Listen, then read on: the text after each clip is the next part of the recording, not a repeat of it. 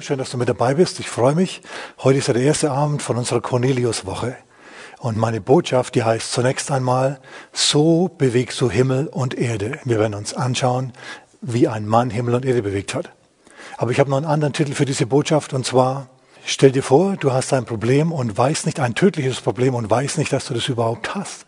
Überleg mal. Stell dir vor, du bist ein, ein Mensch, der an Gott glaubt, jemand, der betet, der grundsätzlich mit einem guten Gewissen lebt, der gute Werke tut, der einen guten Ruf bei den Nachbarn hat. Die Leute reden nur gute Sachen über dich. Und außerdem, das ist der Clou, du gibst auch noch Almosen.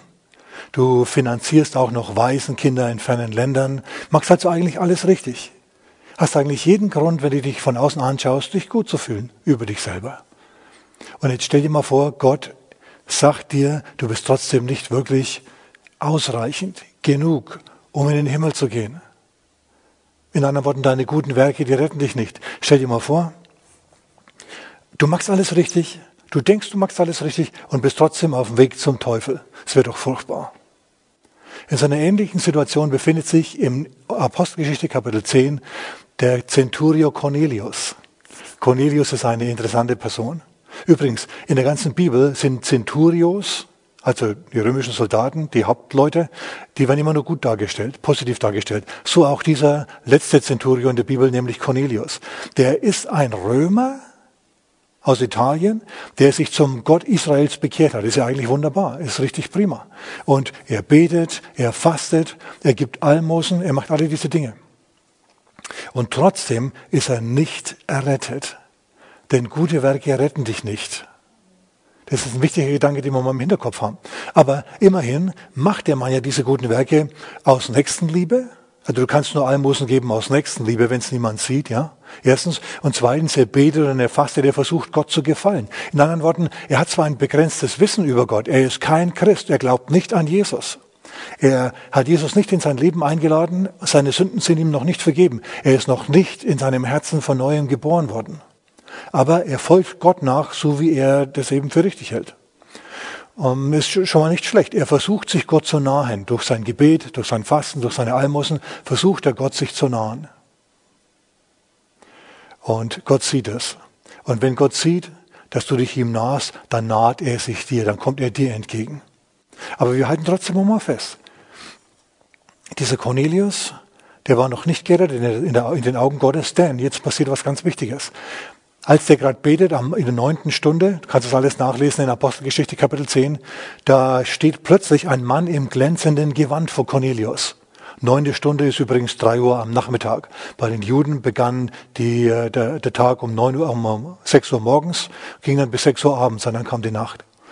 Okay, um neun Uhr ist also um drei am Nachmittag. Um drei am Nachmittag betet Cornelius und er, er schlägt die Augen auf und er sieht einen Mann in einem glänzenden Gewand, der vor ihm steht und der zu ihm sagt, Cornelius, deine Gebete und deine Almosen sind aufgestiegen vor Gott und sind ins Gedächtnis gekommen vor dem Herrn.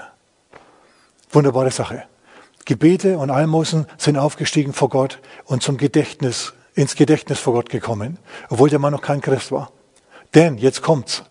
Jetzt sagt er, sende nach Joppe zu einem Simon, einem Gerber. Dort ist ein anderer Simon, der heißt Petrus. Den lass kommen.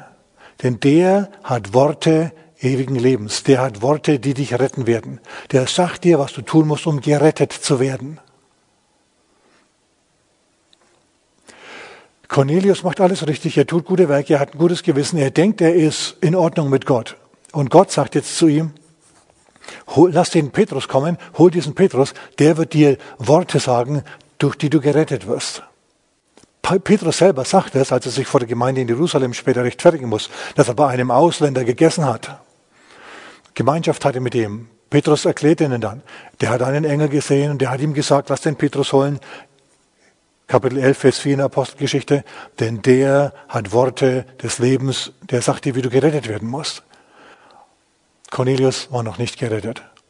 Und jetzt kommt Petrus also zu ihm und spricht zu ihm, predigt ihm das Evangelium. Er sagt, ja, ihr habt doch davon gehört, von Jesus von Nazareth, der, wie Gott ihn gesalbt hat mit heiligem Geist und mit Kraft, der umherging und alle heilte, die vom Teufel überwältigt waren.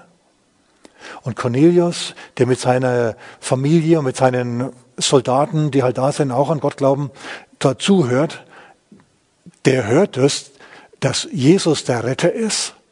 Und in dem Moment fällt der Heilige Geist auf die ganze Menge und sie haben eine Erweckung. Es findet eine Erweckung statt in diesem Haus in Caesarea. Finde ich wunderbar, dass da eine Erweckung stattfindet. Ein Mann, der noch nicht gerettet war, hat gefastet, gebetet, dass er gefastet hat, sehen wir in Apostelgeschichte Kapitel 10, Vers 30. Da sagt Cornelius nämlich, ich habe gefastet bis zur neunten Stunde und dann habe ich gebetet und dann stand dieser Engel da vor mir. Also als er das gemacht hat, hat Gott Himmel und Erde für ihn bewegt. Warum hat Gott Himmel und Erde für ihn bewegt? Weil er gebetet hat, gefastet hat und Almosen gegeben hat. Das machen wir in unserer Cornelius-Woche ganz genauso. Daraufhin hat Cornelius von Gott eine persönliche Erweckung für seine Familie, für seine, für, für seine Gruppe, für seine Gemeinde bekommen. Finde ich spitze. Genauso machen wir es auch. Wir machen das genauso. Bei Cornelius war das noch ungleich wichtiger als bei uns. Denn wir glauben bereits an Jesus. Wir sind bereits gerettet. Wir haben Jesus in unser Leben hinein eingeladen. Wir sind jetzt Christen. Wir sind im Einklang mit dem Herrn. Ist wunderbar. Es war er nicht. Aber nachdem er gebetet, gefastet und Almosen gegeben hat und diese Dinge vor Gott ins Gedächtnis gekommen sind, hat Gott Himmel und Erde, einen Engel und einen Apostel bewegt, um dem Cornelius eine Erweckung zu verschaffen. Wenn du eine Erweckung willst, dann lade ich dich ein, kling dich mit ein in unsere Woche hier, bet mit, faste mit und, und gib ihm extra Opfer. Einfach um zu beweisen, um dem Herrn zu zeigen, ich meine es wirklich ernst. Lass mich noch ganz kurz das Wort zum Fasten sagen.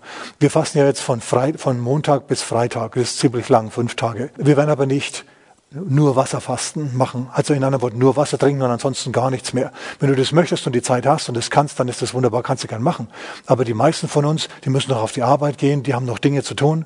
Wir können nicht die ganze Zeit durchfasten. Zumindest ist es nicht empfehlenswert. So was kannst du fasten. Du kannst das Mittagessen aus, ausfallen lassen. Du kannst auf Salatdiät gehen. Diese Dinge machen. Oder du kannst mal Telefon fasten, Netflix fasten, Fernseh fasten, irgendwas machen, um mehr Zeit mit Gott zu verbringen. Denn das ist die, der Grund hinter einem Fasten, dass man sich mehr auf Gott ausrichtet. So du, anstatt zu essen, betest du. Aber ich empfehle nicht, mehr als drei Tage am Stück zu fasten und nur Wasser zu trinken. Ist wahrscheinlich keine gute Idee. Die meisten von uns sind es nicht so gewöhnt. Macht es menschenfreundlich. Denn du willst hinterher ja nicht geschlaucht sein und ständig schlechte Laune haben, denn es wirst du nämlich haben, wenn du, wenn du fast nicht gewöhnt bist und du isst drei Tage nichts oder fünf Tage, dann kann es sein, dass du durch bestimmte Launen durchgehst. Ja, oder zum Schluss brichst du dann dein Fasten ab und fühlst dich wie ein Versager. Da ist auch niemandem geholfen damit. Ne? Also mach das nicht, sondern überleg dir, was könnte ich machen? Lass ich das Frühstück ausfallen oder lass ich das Mittagessen ausfallen oder esse ich, wie manche das machen, ab, ab 16 Uhr am Nachmittag nichts mehr.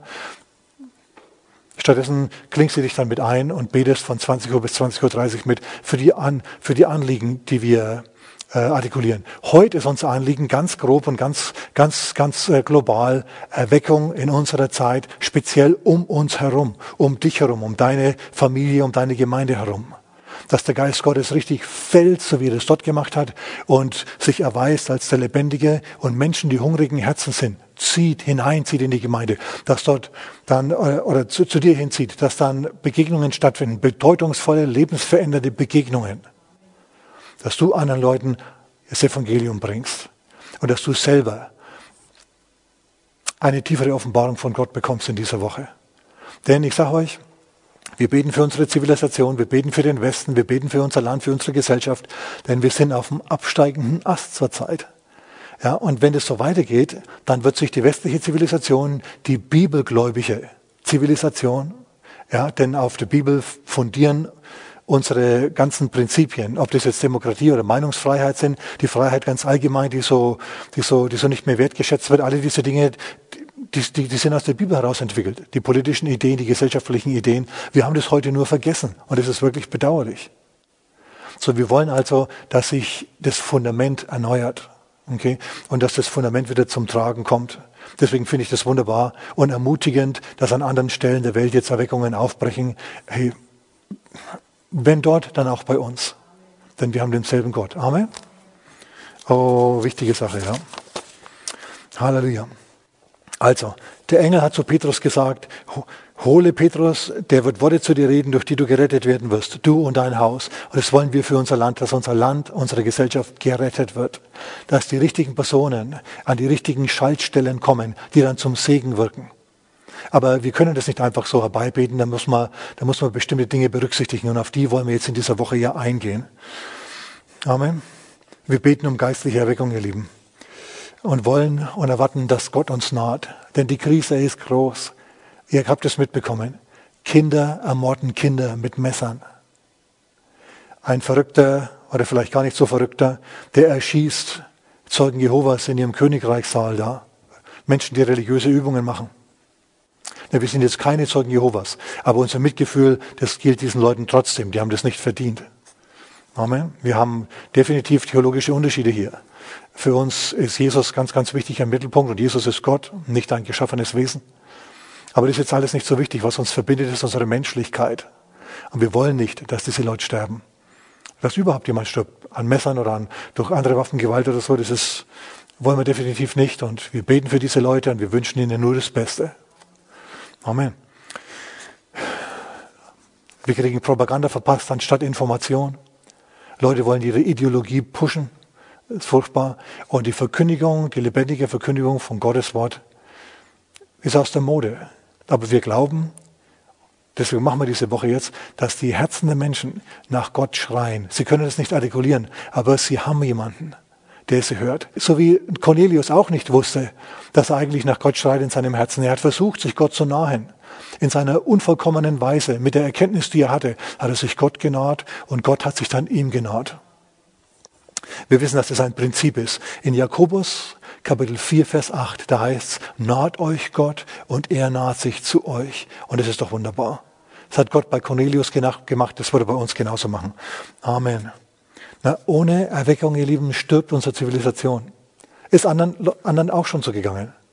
Sogar das stolze Athen ja, das ist eines Tages überrannt worden, nicht nur von den Römern, dann auch später von den Osmanen und hat sich wieder zurückentwickelt. Die Hauptstadt des griechischen Reiches hat sich zurückentwickelt zu einem Dorf in der Provinz, das von Konstantinopel aus regiert worden ist. Wollen wir nicht, wir wollen die Freiheit, wir wollen den Segen Gottes auf unserer Gesellschaft, den flehen wir herab. Amen. Okay, deswegen möchte ich über Gebet sprechen. In meiner ersten Botschaft, jetzt in meinem ersten Vortrag, möchte über Gebet sprechen. Okay, also, mein Thema ist jetzt also mal Gebet ganz grundsätzlich. Und ich möchte zu dem Thema sprechen, so versetzt du Berge. Denn im Wort Gottes heißt es, und ich habe es mal aufgeschrieben, in Matthäus Kapitel 17, Vers 20, da heißt es, wenn ihr Glauben habt wie ein Senfkorn, so werdet ihr zu diesem Berg sagen, hebe dich hinweg dorthin und er wird sich wegheben und nichts wird euch unmöglich sein. Also das versetzt einem schier in einen Machtrausch. Nichts wird mir unmöglich sein. Wunderbar. Aber mal ganz ehrlich. Die Tatsache ist doch, dass wir Berge nicht versetzen können. Du kannst einen Berg nicht versetzen. Gott kann einen Berg durch dich versetzen. Aber du selber, du kannst nicht einfach zu einem Berg sprechen und dann hebt er sich weg. Du kannst nicht die, die die, die Lippen zusammenpressen und mal mm, ganz fest drücken und dann sagen, so, jetzt habe ich Glauben und dann zum Berg sprechen. Ganz so ist es nicht. Und wie es wirklich funktioniert, das wollen wir uns anschauen. Denn der Herr hat mir schon öfter erlaubt, den einen oder anderen Berg zu bewegen, Berg in Anführungszeichen. Und ich habe da bestimmte Erfahrungen gemacht und die möchte ich uns mitteilen und aus dem Wort Gottes heraus entwickeln, wie das funktioniert, wie das geht. Der Glaube versetzt Berge, das ist wohl richtig, aber der Glaube, der braucht den Befehl Gottes, ihr Lieben. Petrus konnte auf dem Wasser laufen. Ja, der hat teilgehabt an der Allmacht Gottes. Nichts war ihm unmöglich. Nichts ist unmöglich. Ihr kennt es vielleicht noch. Ne? Tatsache ist, Petrus konnte nicht auf dem Wasser laufen, bis Jesus gesagt hat, komm.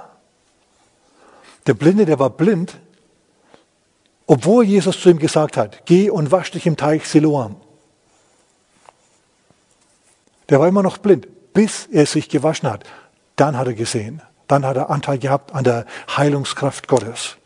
Ne? Oder Philippus. Der Geist Gottes sagt zu Philippus, geh hinaus in die Wüste, an den Ort, an den Weg, der von hier nach Gaza führt, der öde ist. Und dort steht er dann. Stell dir mal vor. Du hast den starken, starken, starken inneren Eindruck. Du sollst in die Wüste gehen und dich an den Weg stellen und, da stehst du jetzt.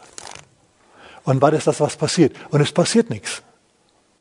Und dann fährt ein Wagen vorbei. Und noch einer.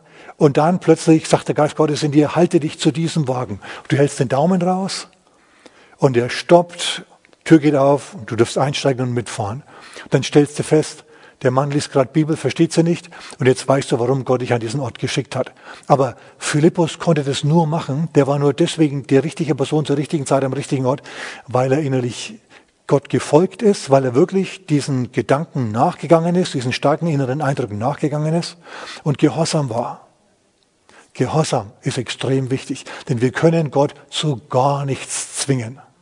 Okay? Wir müssen vielmehr uns anschauen, wie Gebet wirklich funktioniert. Ja, Gott will, dass wir Berge, Problemberge offensichtlich versetzen. Er will, dass wir unsere Kultur prägen, unsere Gesellschaft verändern. Diese Kraft, die stellt er uns zur Verfügung. Aber wir müssen schauen, wie wir sie kriegen, wie wir sie vom Himmel auf die Erde runterziehen. Und das machen wir durch Gebet.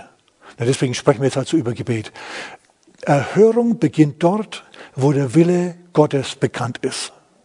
Der erste Johannesbrief, der spricht darüber. Und zwar heißt es dort, ich habe es mal aufgeschrieben, damit es schneller geht, in Johannes Kapitel 5, Vers 14 und 15, da heißt, wenn wir etwas nach seinem Willen bitten, wissen wir, dass wir das erbeten haben.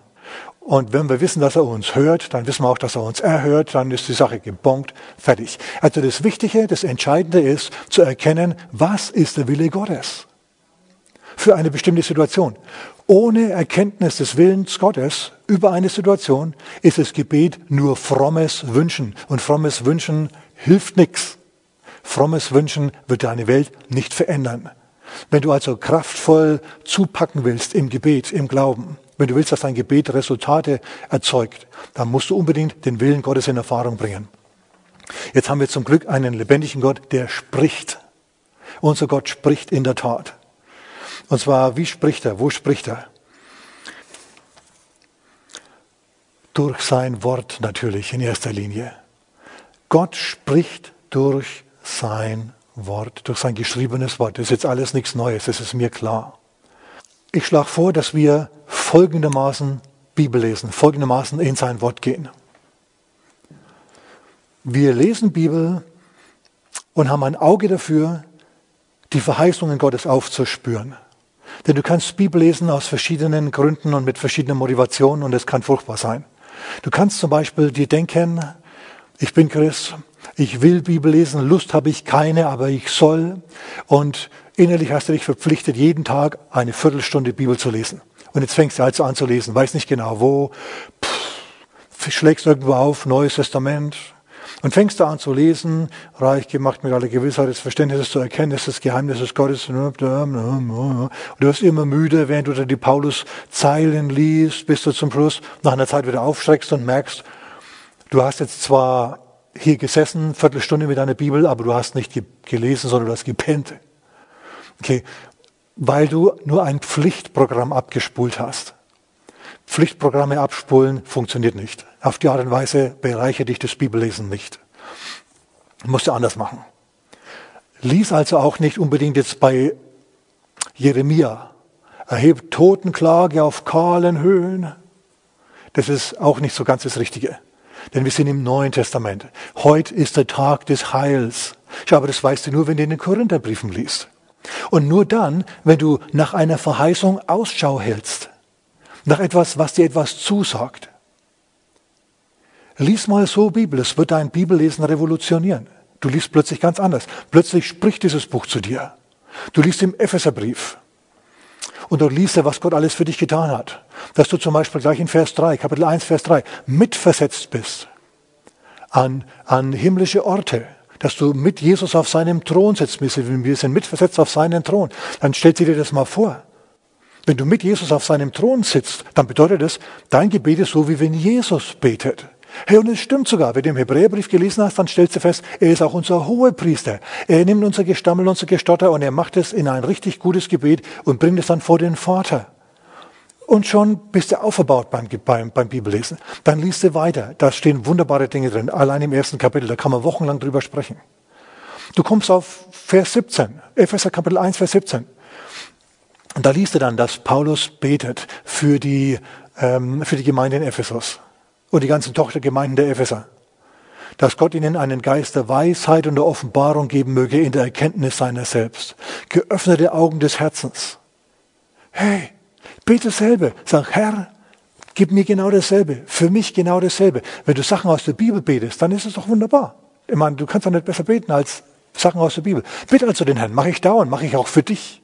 Wenn du öfter zuschaust, bete ich auch für dich, für die Online-Gemeinde äh, und für die Gemeinde hier bete ich. Herr, gib uns den Geist der Weisheit und der Offenbarung in der Erkenntnis deiner selbst, dass wir erkennen, was uns von dir geschenkt ist. Öffne uns die geistlichen Augen des Herzens, damit wir sehen, in was für eine Welt wir leben, dass wir beurteilen können, was sich um uns herum tut, dass wir das einordnen können und nicht arm und blind und bloß durch die Welt zuckeln und genauso verschreckt sind wie der Rest der Welt. Ist doch kein, ist doch kein Christenleben.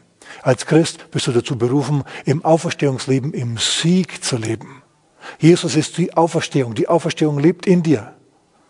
Ja, also hab keine Angst vor dem Versagen. Du wirst noch oft genug versagen. Die Auferstehung lebt in dir. In anderen Worten, es geht weiter, es geht besser weiter. Du kannst aus deinen Fehlern lernen und weitermachen und es ist völlig in Ordnung bei Gott. Also, er spricht durch sein Wort. Und auch da müssen wir was berücksichtigen. Nicht jede Verheißung ist für Immer, also für jede Zeit. Denn natürlich hat Gott das Volk Israel gesegnet, aber es kam eine Zeit, an dem die so übel drauf waren, an dem die so böse waren, dass Gott es gereicht hat. Der Prophet Jeremia hat ihn tränenreich angefleht, oh Gott, hilf doch dem Volk, lass es ihnen gut gehen. Und, Gott sagt, hör auf, hör auf, ruhig. Ich werde nicht hören. Gott sagt zu seinen Propheten, bet nicht für die, ich werde dich nicht hören. Puh, stell dir das mal vor. Gott wendet sich ab von einem Volk, weil dieses Volk ihn nicht will. Und wir stehen da wie, wie Jeremia und wedeln mit den Händen und sagen, oh Gott, hilf, hilf. Und er sagt, nö, die haben das nicht verdient. Was ich jetzt machen werde ist, die haben sich von mir weggewendet, die wollen nichts mit mir zu tun haben. Ich werde jetzt sie in Ruhe lassen ich werde jetzt die Boshaftigkeiten, die sie ausleben, auf, ihren, auf ihr Haupt zurückwenden. In anderen Worten, das, was sie an Schlechtem anderen angetan haben, werde ich jetzt mal ihnen selber antun. Und das macht Gott dadurch, dass er sie einfach zurückzieht. Die Welt ist ein Chaoshaufen ohne Gott. Gott ist die Ordnung. Und Teufel auf Deutsch übersetzt heißt Durcheinanderwirbler, Diabolos. Ja, wir wollen mit dem keine Gemeinschaft haben, mit dem Durcheinanderwirbler, sondern mit Gott. Also müssen wir uns ihm nahen, dann naht er sich uns. Aber wenn eine Gesellschaft sich Gott nicht naht, einfach sagt, hey, der soll mir wegbleiben. Ich habe Leute rumlaufen sehen mit Plakaten in der Hand. Wenn Jesus wiederkäme, müsste man ihn wieder kreuzigen. Schau, so geht das nicht weiter. Das ist, das ist kein, das ist keine Lösung. Du kannst dich nicht vom, vom, vom personifizierten Guten abwenden und dann denken, dass dein Segen weitergeht. Der geht dann nicht weiter. So, der Prophet Daniel, der hat es gewusst. Der wurde ja nach Babylon verschleppt hat dann aber Gunst gefunden, weil er eben mit Gott ging.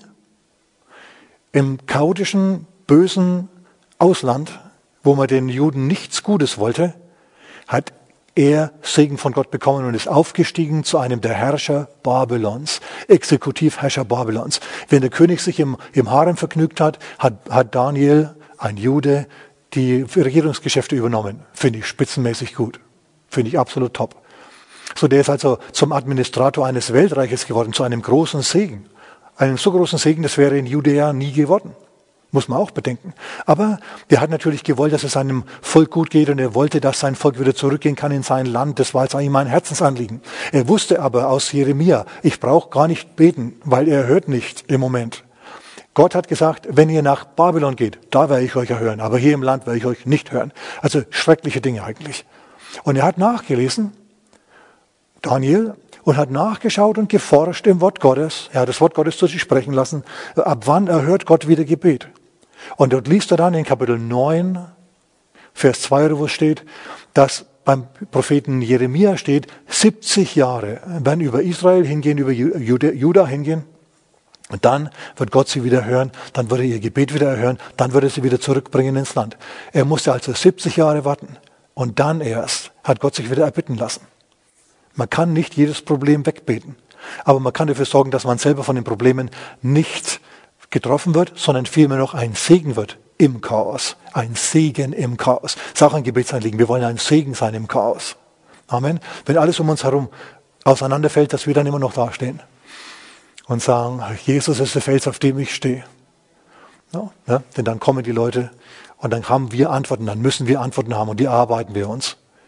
Und wie beten wir? Dadurch, dass wir ins Wort Gottes hineinschauen, die Verheißungen Gottes anschauen und die dann auf uns beziehen, das kannst du ruhig machen, hat Paulus absolut hemmungslos gemacht. Er hat gesagt, sorgt euch nicht um materielle Dinge, denn er hat gesagt, ich werde euch nicht verlassen und nicht versäumen. Das hat Gott aber zum Josua gesagt. Und Paulus geht einfach her und nimmt die Verheißungen von Josua und bezieht sie auf sich. Er sagt sogar im zweiten Korintherbrief, Kapitel 2, Vers 21, alle Verheißungen sind Ja und Amen in Christus. In anderen Worten, alle guten Verheißungen, die du überhaupt in der Bibel findest, die kannst du sagen, hey, die gehören auch mir, denn ich bin in Christus, die Verheißungen sind Ja in Christus. Basta. Und entsprechend wird sich dein Gebetsleben ändern, wird besser werden. Gott meint es jetzt gut mit dir. Wenn du auf ihn zugehst, geht er auf dich zu. Er ist jetzt kein richtender Gott. Er ist ein Richter aller Menschen, aber jetzt ist nicht der Tag des Gerichts. Jetzt ist nicht der grimmige Tag des Herrn. Der kommt auch noch. Jetzt ist der Tag des Heils, an dem er dir hilft. Na, darfst du nicht vergessen, das ist jetzt die Sache. Okay, also wir halten fest, er spricht aus seinem Wort. Daniel hat das Wort Gottes gelesen, hat festgestellt, okay, jetzt sind 70 Jahre um, jetzt erhört Gott wieder Gebet für Israel. Und dann hat er gebetet und dann ging es los. Esra, Nehemia, Zerubbabel, die sind wieder zurückgegangen, haben, haben Israel, haben, haben äh, Jerusalem wieder aufgebaut, den Tempel wieder gebaut, die Stadtmauer gebaut und es ging wieder aufwärts. Und ungefähr 500 Jahre später, 490 Jahre später, kam der Messias. Er hat im Wort Gottes nachgeschaut und gesehen, wie er beten soll und was er beten soll. Und da erarbeiten wir uns eben auch einen Weg wie wir erhörlich in unserer Gesellschaft jetzt beten, dass wir sie verändern. Also wir können nicht ähm, den Gefangenheits-, den Gefangenschaftsberg, den babylonischen Gefangenschaftsberg Israels einfach wegbeten, sondern man muss wirklich warten, bis die 70 Jahre um sind. Dann lässt sich Gott allerdings erbitten. Wichtig, dass man das anschaut. Was ich sagen will, ist Folgendes. Die viele Verheißungen haben eine Bedingung. Viele Verheißungen haben eine Bedingung. Und wenn du das Heil Gottes haben willst, dann musst du auf ihn eingehen. Dann musst du dich ihm nahen, so wie Cornelius das gemacht hat, mit Fasten, mit Gebet und jetzt auch mit einem Almosen noch. Wie gesagt, du musst nichts geben, das machen wir als Gemeinde hier. Aber wenn du möchtest, kannst du dich auf jeden Fall am Missionsopfer beteiligen. Denn wir wollen, dass unser Gebet vor Gott gedacht wird. Der Herr ist dasselbe für Cornelius, für alle dazwischen drinnen und auch für uns. Er wird unsere Gebete hören. Amen. Also, das Wort Gottes. Auf die Art und Weise findest du raus, was der Wille Gottes ist. Du liest sein Wort, du weißt sein Wort, du verstehst seinen Willen und dann wird Gott zu dir sprechen. Er wird dir klar machen, das ist eine Verheißung für dich, das würde ich ansprechen. Aber du musst auch entsprechend halt an die Bibel lesen, mit diesem Auge das Wort Gottes betrachten. Lass mich noch schnell anschauen, was der Herr äh, noch macht. Er spricht noch zu uns, und zwar durch Traum oder Vision. Sagst, wirklich? Ja, lies die Bibel. Petrus zum Beispiel, der wollte nicht den Römern predigen. Er hat gedacht, das Heil in Jesus, das Heil in Christus ist rein für die Juden. Stimmt überhaupt nicht. Ist für die ganze Welt. Aber er hat der Welt nicht gepredigt. Also was hat Gott gemacht? Er hat ihn, als er mal gebetet hat und hungrig war, er hat scheinbar auch ein wenig gefastet, kam ein Tuch aus dem Himmel herab mit, äh, mit unreinen Tieren, kultisch unreinen Tieren, die die Juden eigentlich nicht essen sollten. Und Gott sagt zu ihm, steh auf, Petrus, schlacht ja und iss. Petrus sagt, Herr, keineswegs. Ich habe mich noch nie unrein gemacht. Ich habe noch nie Schweinswürstel gegessen oder Schinken, ja Herr. Und jetzt soll ich damit anfangen? Und er sagt, nenne du nicht unrein, was Gott gereinigt hat. Und das passiert dreimal und er weiß nicht, was er davon halten soll. Und dann spricht der Geist Gottes zu ihm, jetzt kommen gleich drei Leute von einem Mann namens Cornelius, die habe ich gesandt, geh mit ihnen. Und das macht er. Und dann trifft er auf Cornelius, dem ein Engel erschienen ist. Gott spricht also auch durch Engel. Und dann ist diese Erweckung passiert. Finde ich spitzenmäßig gut. Gott spricht durch Visionen. Na, denn der Gott, der Speisegesetze erlassen konnte, der kann sie auch wieder wegnehmen. Und wenn du mal genau nachliest, Römer Kapitel 7 zum Beispiel, dann stellst du fest, wir sind dem Gesetz gestorben. Es gilt für uns nicht mehr. Also du musst keine Schweinswürstel essen, wenn du nicht willst, aber du darfst. Ja, das Thema wollen wir aber jetzt nicht vertiefen, das ist nicht mein Punkt. Gott spricht durch Träume und durch Visionen. Zu Paulus zum Beispiel, als er mal eine schwierige Situation in Korinth hatte. Er hat in Korinth gepredigt in der Synagoge, dort haben sich viele bekehrt. Dann ist da ein Streit entstanden, dann hat Paulus die Gemeinde genommen, hat sie umgezogen und, und er ist in das Haus nebenan gegangen. So konnten die also sich beim Singen zuhören, jeden Sabbat, ja. Die einen, die haben Gotteslob gesungen und die anderen haben moderne Lobpreismusik gemacht. Oh, und da sind natürlich dann, also die Fäuste vielleicht nicht, aber die Worte sind geflogen. Das war ganz schwierig. Und Paulus hat sich gedacht, oh Herr, liege ich richtig. Es ist doch schlechter Stil, gleich neben der alten Gemeinde die neue Gemeinde zu gründen. Das macht man doch nicht. Macht man wirklich nicht. Aber zu dem Zeitpunkt ging es scheinbar nicht anders. Und der Herr ist ihm im Traum erschienen, hat zu ihm gesagt, bleib, bleib in der Stadt. Ich habe ein großes Volk in dieser Stadt und ist geblieben und es ist ein großes Volk hinzugetan worden in die Gemeinde. Also die Gemeinde ist wirklich gewachsen. Finde ich gut. Und ich persönlich habe das auch schon erlebt. Gott hat auch zu mir schon durch Träume und durch Visionen gesprochen. Einmal vor vielen Jahren, also es macht er nicht ständig und nicht täglich und nicht, und nicht also alle paar Jahre mal. Muss man wissen, dass es richtig dramatisch dann wird. Denn da geht es dann um richtig krasse Weichenstellung. Nein, da geht es dann um wirklich Dinge, die sich verändern. Da geht es dann um die Bewältigung großer Probleme. Und als ich ein junger Mann war, habe ich mir gedacht, Herr, ich bin zum Prediger berufen. Wo soll ich hin? Ich bin ledig, ich habe Zeit, ich möchte so effektiv sein wie möglich. Und ich habe mir gedacht, hey, ich fliege auf die Philippinen. Dort wusste ich von einem Missionar, deutschen Missionar, mache ich bei dem mit. Missionare freuen sich immer über Unterstützung. Und ich habe also Pläne gemacht, auf die Philippinen zu gehen. Und dann sitze ich in München in der Hautzenberger Straße 17 in, meinem, in meiner Küche und bet gerade. Und dann passiert was. Plötzlich, mitten im Gebet, plötzlich bin ich in einem Flugzeug mit meinem Aktenkoffer. Ich wusste also, es geht um die Arbeit. Und ich fliege.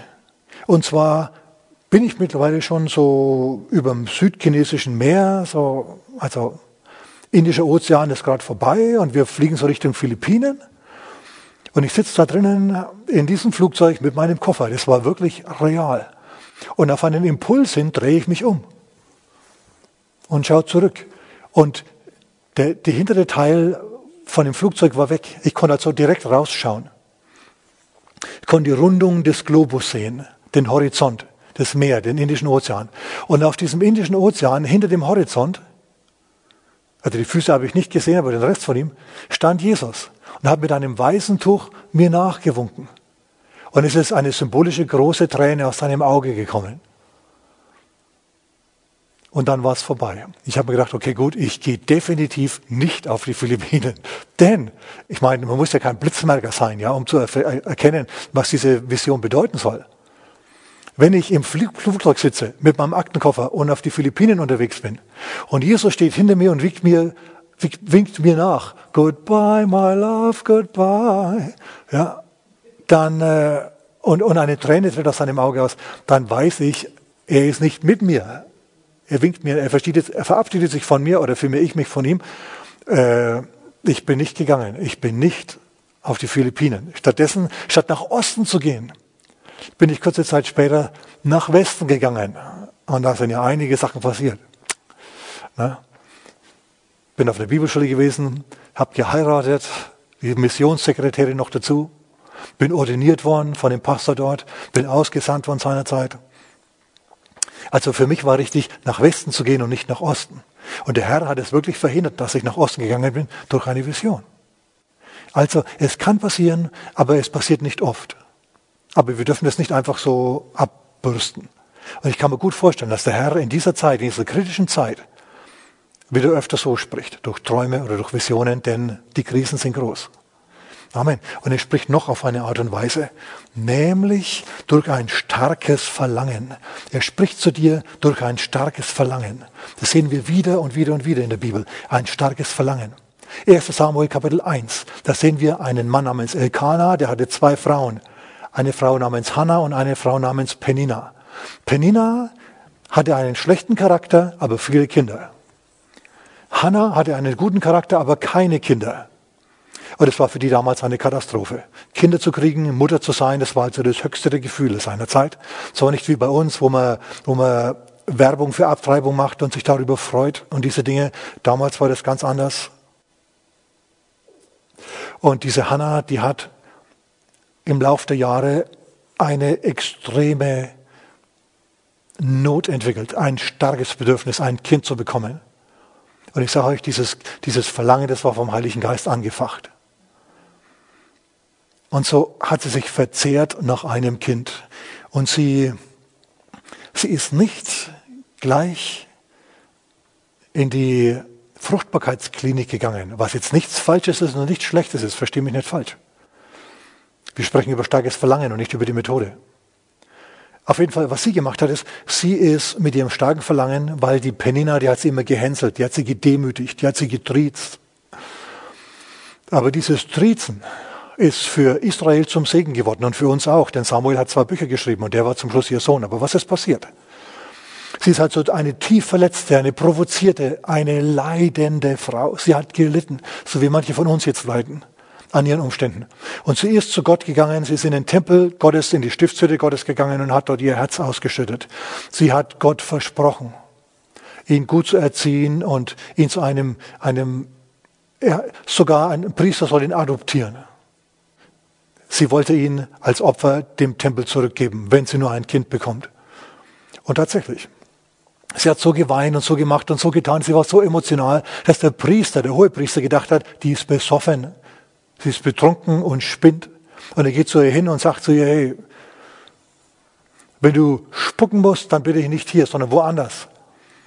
Und sie sagt, nein, nein, so ist es nicht. Ich bin, ich bin, eine, bin eine gute Frau. Ich betrinke mich nicht einfach so. Oder überhaupt betrinke ich mich nicht. Sondern vielmehr bin ich betrübt und dann klagt sie ihm ihr Leid. Und der, und der Hohepriester, der einen Draht zu Gott hat, der sagt, ich merke die Ernsthaftigkeit und ich merke den Frieden Gottes, der hier jetzt kommt. Der Herr wird ein Gebet erhören. Der Herr hat dich gehört. Und die Frau ging weg und aß und war nicht mehr so betrübt, machte nicht mehr ein so trauriges Gesicht. Sie hat geglaubt. Und Samuel ist geboren worden. Aber er ist geboren worden aus einem starken Verlangen heraus. Starke Verlangen.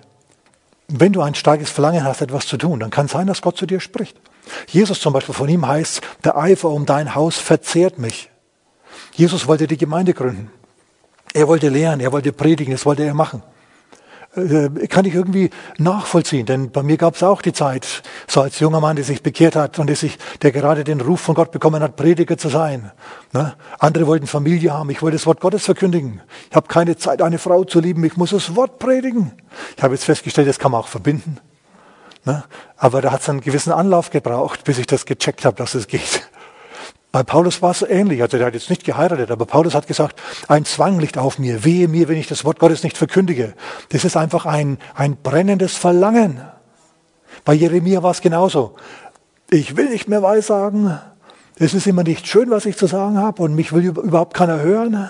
Die sperren mich schon immer ein und lassen mich dann wieder raus und stecken mich wieder ins Loch und ich habe keine Lust mehr. Aber dann sagt er, als ich geschwiegen habe, da hat's mich innerlich zerrissen. Ich musste einfach reden. Das überwältigende Verlangen zu predigen war da. Das hat er gemacht. Zum Glück, weil sonst hätte man sein Buch nicht. Ne? Amen. Und so kann es auch bei dir sein, dass du ein starkes Verlangen nach etwas hast. Zum Beispiel nach einer Besserung der Situation in unserer Gesellschaft. Wenn dir das ein Anliegen ist, dann mach mit bei unserer Cornelius-Woche. Bet mit und fast wegen mir mit gib ein extra Opfer, um dem Herrn zu signalisieren, wir meinen es wirklich ernst. Und dann bist du mit dabei. Amen. Ich habe noch viel, viel mehr zu sagen. Ich will wohl noch einmal über Gebet sprechen. Das ist ganz wichtig. Aber zum Grundlagen sind jetzt zunächst einmal gelegt. Amen. Amen. In dem Sinn, Gottes Segen für heute Abend.